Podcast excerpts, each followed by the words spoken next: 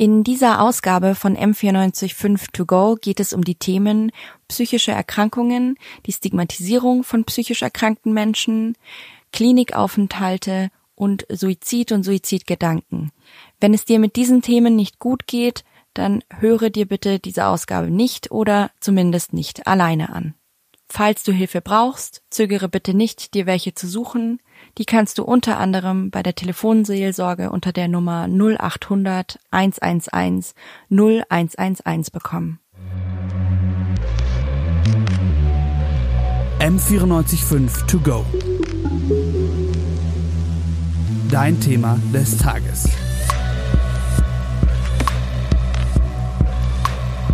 Während der aktuellen Covid-19-Pandemie sprechen wir viel mehr über psychische Gesundheit und Krankheit als vorher und Menschen mit psychischen Erkrankungen werden so auch bestimmt viel mehr gesellschaftlich akzeptiert. Diesen Eindruck hatte ich, Anaïs Sanchez, und habe mich in dem Zusammenhang gefragt, wie geht es eigentlich jungen Menschen mit Psychiatrieerfahrungen? Welche Vorurteile oder Stigmata begegnen ihnen im Alltag und was hat sich bei der gesellschaftlichen Wahrnehmung vielleicht auch durch Corona eigentlich geändert? Darüber habe ich auch mit Luis gesprochen. Er ist, so wie ich, 26 Jahre alt. Er litt unter Depressionen und hatte deshalb auch einige Klinikaufenthalte. Inzwischen arbeitet er als freischaffender Künstler. Außerdem engagiert er sich ehrenamtlich im Vorstand des Bayerischen Landesverbands Psychiatrieerfahrener. Also ähm, ja, wie soll ich mich vorstellen? Ähm, vielleicht so wie der Klinik. In einer der Kliniken, das waren insgesamt sieben Aufenthalte. Ähm, in jeder Klinik hat man sich unterschiedlich vorgestellt.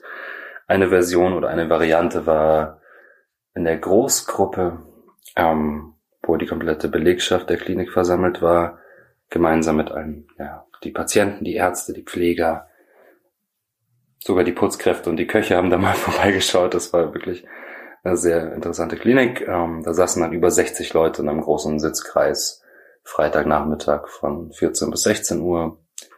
Und da durfte ich mich mal vorstellen. Ähm, das klang dann wahrscheinlich so, ich bin der Luis, ähm, ich bin damals, das ist vier Jahre her, 22 Jahre alt. Und für mich war das gerade der letzte Weg, vielleicht wieder zurück in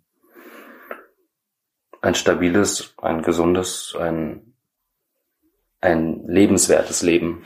Im Zusammenhang mit seinen Depressionen und auch den daraus folgenden Klinikaufenthalten hat Luis so seine ganz eigenen Erfahrungen mit dem Thema Stigma gemacht. Ich denke bei dem Thema Klinik, aber irgendwie erstmal an, naja, eine physische Krankheit.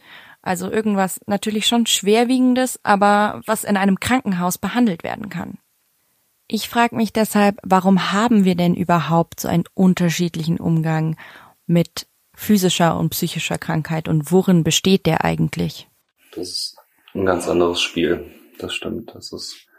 Ich habe die Erfahrung gemacht und da muss ich alle Familienmitglieder und alle Freunde und Bekannte, mit denen ich darüber rede, gewissermaßen entschuldigen, weil keiner von denen das mit irgendeiner bösen Absicht gemacht hat. Aber von der engsten Familie bis hin zu einer entferntesten Bekannten, mit denen man doch mal über so ein Thema gesprochen hat, ähm, dass ich irgendwo psychische Wehwehchen hatte, ähm, psychische Problematiken und ähm, die quasi lösen musste. Ähm, jeder von denen hat irgendwo ein stigmatisierendes Verhalten mir gegenüber gezeigt oder zeigt es auch heute noch, ohne es unbedingt zu wollen, zu meinen oder selber auch zu merken. Das sind so Kleinigkeiten, das sind, das kann ein Blick sein, ein, ein kleiner mitleidiger Blick oder wie geht's dir denn heute? Und so, solche Fragen, ja, diese so kleine Floskeln und genau da, da ist es mit dem Stigma, das ist meiner Meinung nach mit Worten beginnt. Eine Studentin aus München, ich nenne sie Lotta, hat mir von ihren Erfahrungen mit Stigma erzählt. Sie ist 20 und mit 16 Jahren war sie wegen Depressionen Patientin in einer Kinder- und Jugendpsychiatrie. Da sie unerkannt bleiben möchte, haben wir das, was sie mir erzählt hat, nachgesprochen. Ich glaube, es ist trotzdem wahnsinnig unangenehm, nach wie vor darüber zu reden, weil die meisten Menschen, mit denen man darüber redet, selber einfach wahnsinnig wenig darüber wissen und ja immer noch diese Bilder im Kopf haben, dass es halt eine Irrenanstalt ist. Und auch heute, wenn man darüber redet, stoße ich ganz oft noch auf Menschen, denen es wahnsinnig unangenehm ist, wenn man darüber redet und die auch gar nicht wissen, wie sie damit umgehen sollen. Also das ist überhaupt kein Vorwurf. Ich glaube, ich würde genauso wenig wissen, wie ich damit umgehen soll, aber ich glaube, dass wir da einfach noch ganz viel drüber lernen müssen dass es halt überhaupt nicht so ein großes Ding ist, wenn man mal in der Klinik war. Lotta beschreibt aber auch, dass sie durchaus selbst Vorurteile gegenüber dem ganzen Thema Psychiatrie hatte. Und sie hat mir auch erzählt, wie sie eine psychiatrische Klinik jemandem beschreiben würde, der sich darunter überhaupt nichts vorstellen kann. Ich glaube, das Bild, was ich hatte von der Klinik war, dass da ganz viele Menschen sind, die mit ihrem Leben überhaupt nicht mehr klarkommen die sich überhaupt gar nicht mehr selbst reflektieren können. Und wie man das aus Filmen kennt, Menschen, die in so Kitteln rumlaufen und irgendwie irre aussehen und in einem Kreis sitzen und dann darüber reden, was für schlimme Dinge sie erlebt haben oder irgendwie Müll reden, weil sie nicht mehr ganz klar denken können. Aber so war das überhaupt nicht. Und ich hatte, glaube ich, auch in meinem Kopf, dass es aussieht wie in einer Klinik, so eine klinische Atmosphäre hat, hatte man aber überhaupt nicht. Also Klar, man ist in einer Klinik, aber die klinische Atmosphäre ist nicht so, wie sie in einem Krankenhaus ist. Und für Menschen, die sich da jetzt gar kein Bild von machen könnten, würde ich es einfach beschreiben wie ein Ferienlager mit traurigen Menschen oder Menschen, die vielleicht ein Problem haben. Nur halt, dass da Krankenpfleger arbeiten. Aber es hat sehr viel von einem Ferienlager, vor allem in der Kinder- und Jugendpsychiatrie. Ich finde, die Erfahrungen von Luis und Lotta zeigen exemplarisch, dass es immer noch eine gewisse Unaufgeklärtheit zum Thema Psychiatrie und psychische Erkrankungen generell gibt und dass sich diese Unaufgeklärtheit eben auf Betroffene auswirken kann. Denn wenn ich über ein bestimmtes Thema nicht viel weiß, werde ich wahrscheinlich eher daneben greifen, wenn ich damit konfrontiert werde oder im schlimmsten Fall die Konfrontation damit ganz scheuen.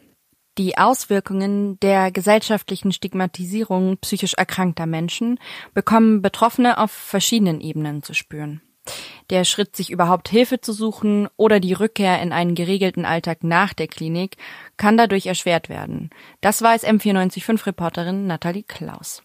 Sie ist Psychologin und arbeitet im Rahmen ihrer Ausbildung zur Psychotherapeutin in einer Psychiatrie in München. Auf den Heilungsprozess wirkt sich die Stigmatisierung insofern aus, als dass damit einfach eine wahnsinnige Scham einhergeht. Das fängt schon damit an, dass viele Menschen sich überhaupt gar nicht trauen, überhaupt Hilfe für ihre psychischen Probleme aufzusuchen. Aus Angst vor einer Diagnose und dem damit verbundenen Stigma.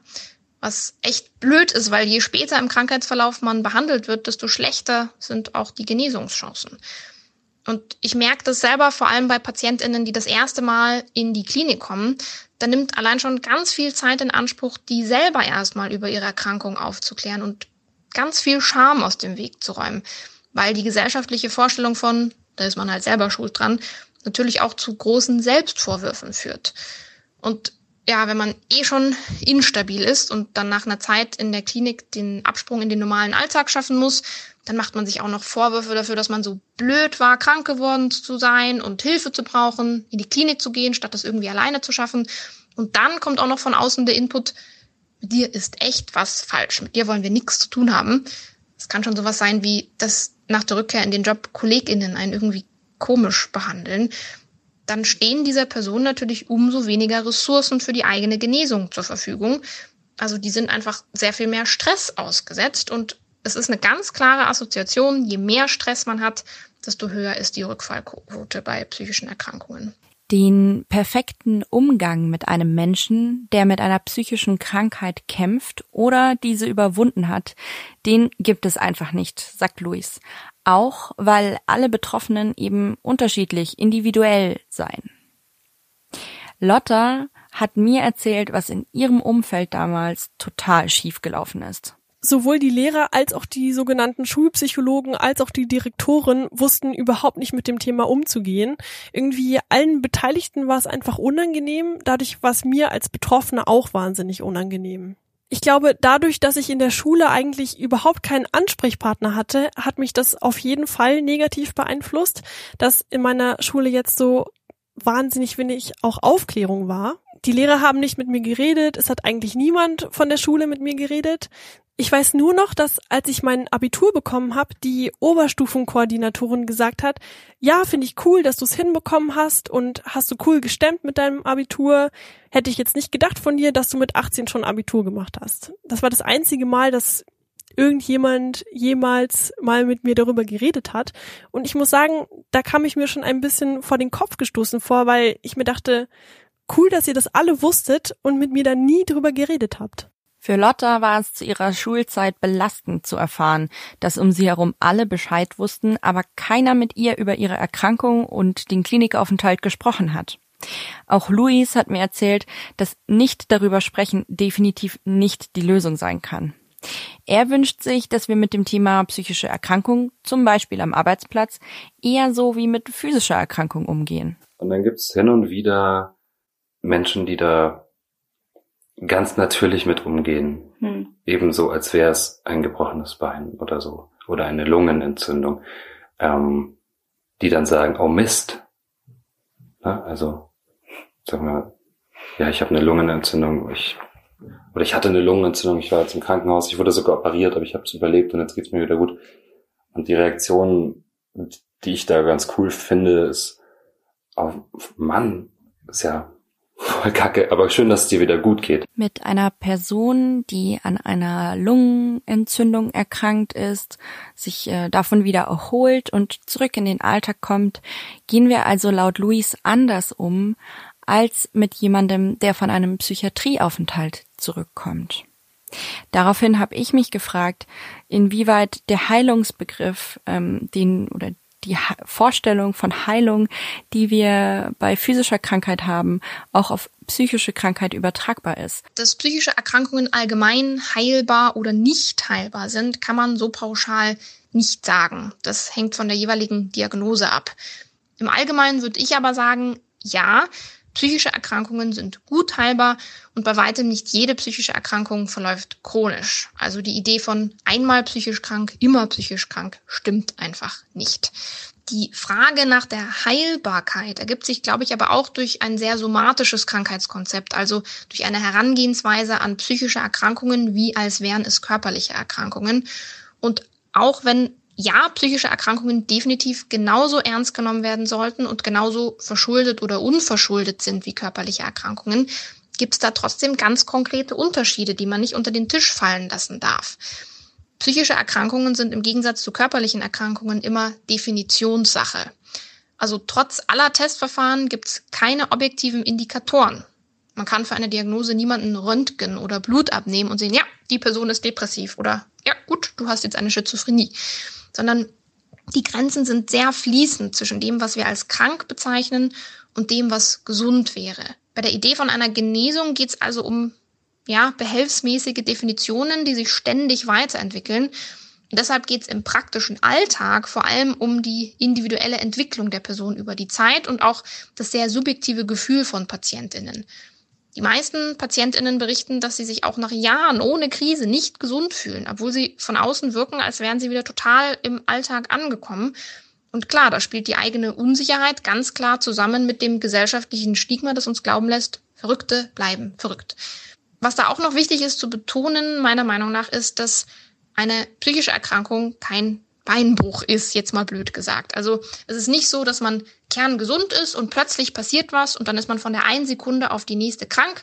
Da muss man das nur heilen und dann ist alles wieder gut. Sondern meistens geht der akuten Krise, wo man dann zum Beispiel in die Klinik muss, eine ganz lange Phase der allmählichen Zuspitzung voraus. Das ist so ein schleichender Prozess und irgendwann ist es einfach nicht mehr auszuhalten. Psychische und physische Krankheit unterscheiden sich also nicht nur im Offensichtlichen, also dass sie entweder physisch oder psychisch sind und äh, in ihrer gesellschaftlichen Wahrnehmung, sondern auch in der Art und Weise, wie sie diagnostiziert werden.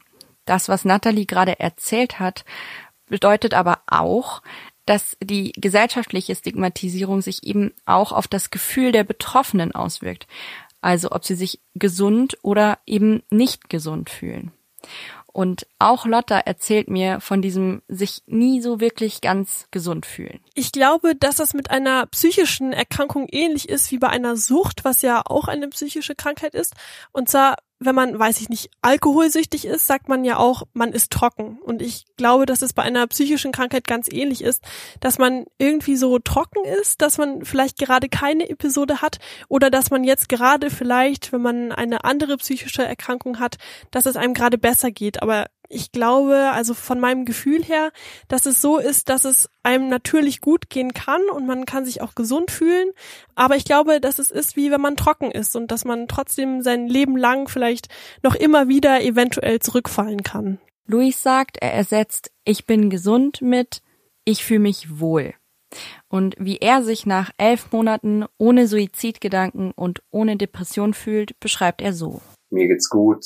Ich habe an sich keine Probleme.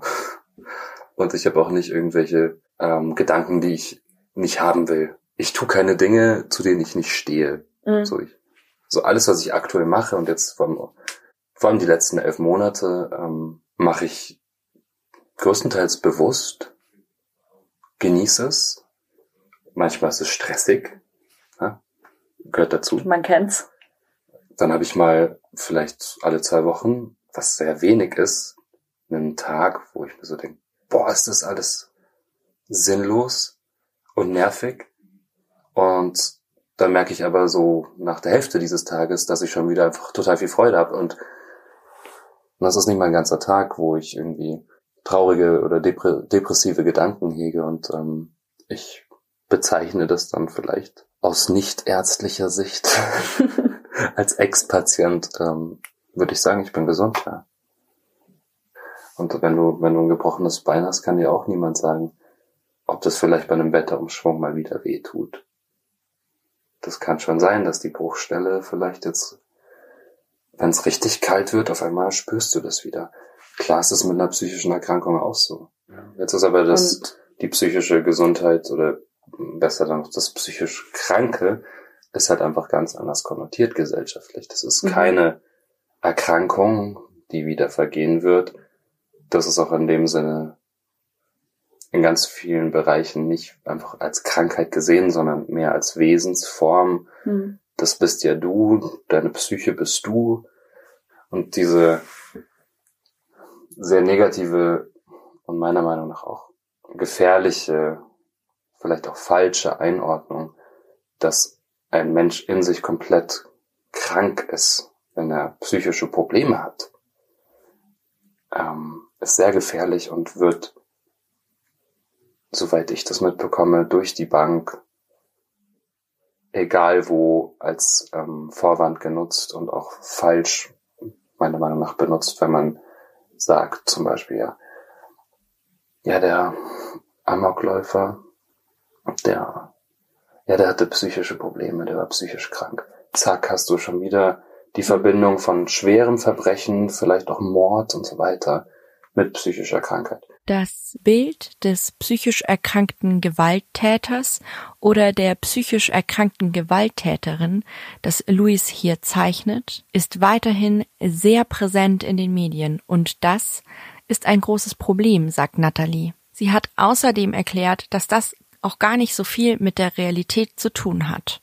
Wenn man sich wissenschaftliche Evidenz anguckt, dann hilft ganz klar am besten direkter Kontakt mit Betroffenen, um Vorurteile abzubauen. Jetzt kann man natürlich nicht jeden Deutschen verpflichten, einmal in seinem Leben sich einen psychisch erkrankten Menschen zu suchen und mit der Person über die Erfahrungen zu sprechen, damit man nicht mehr ganz so viele Vorurteile hat.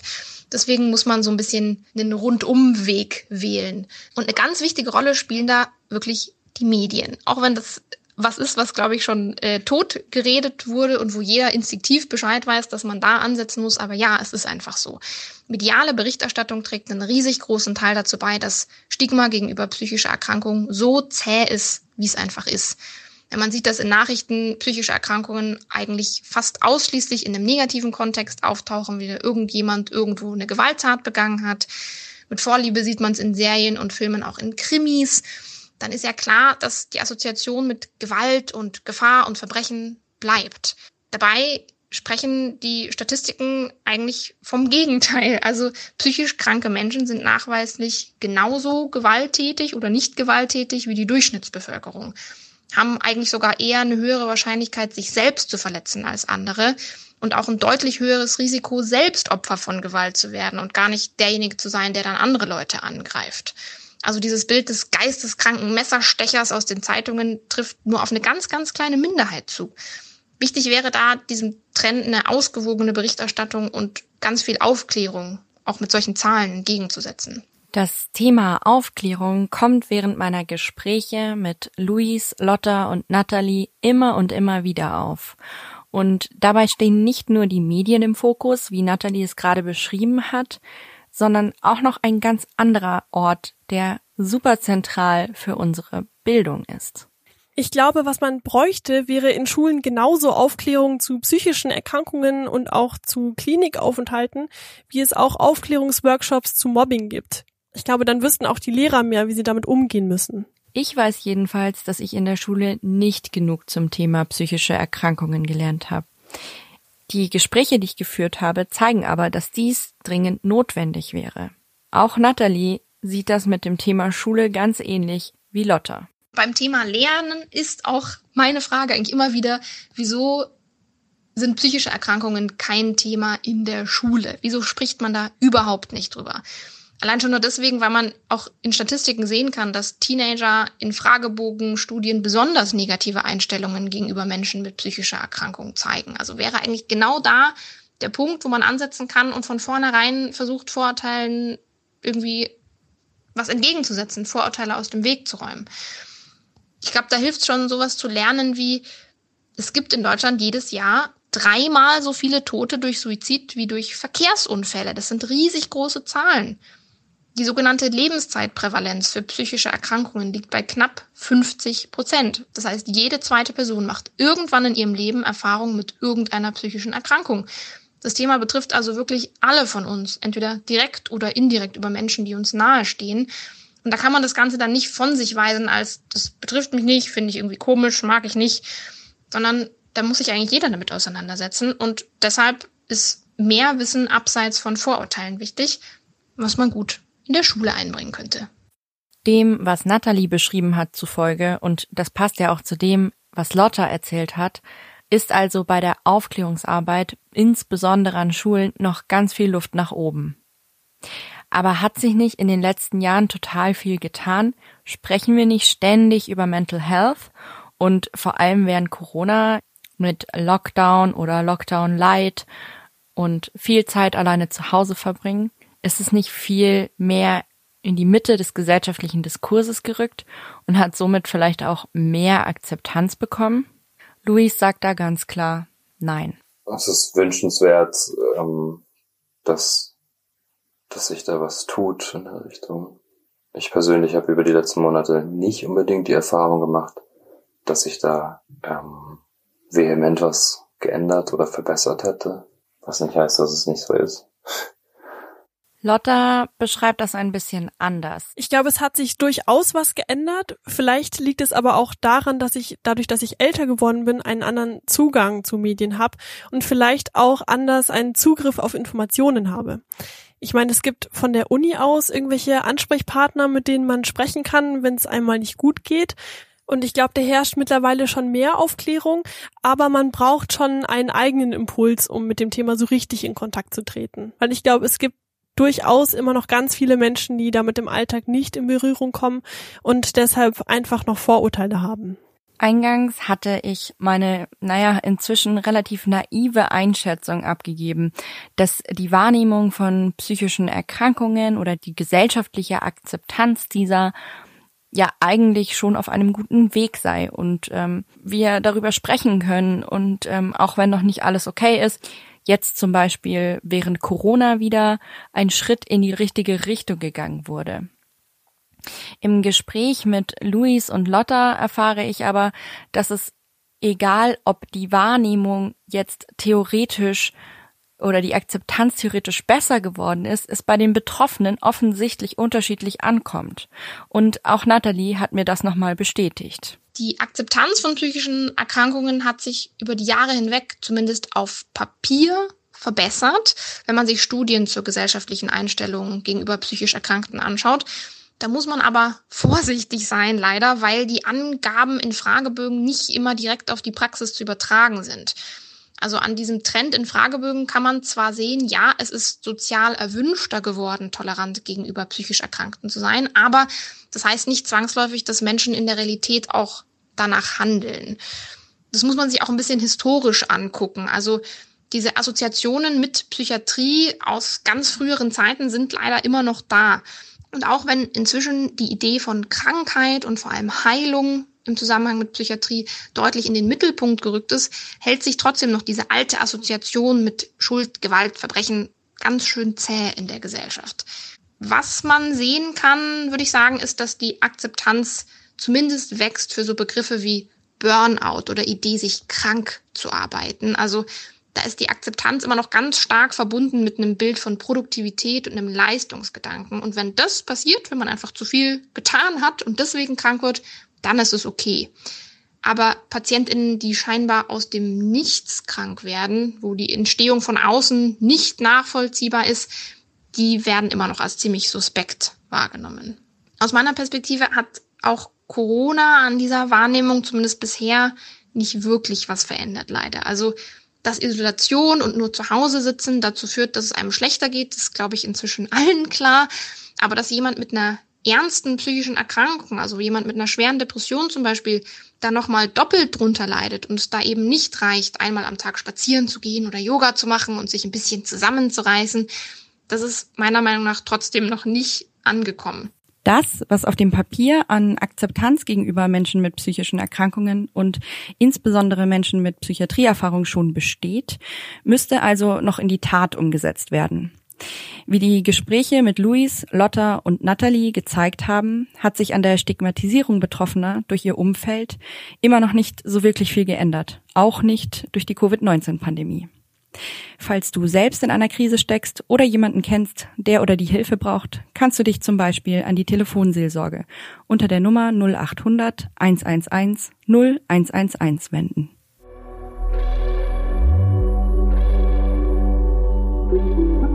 M945 to go.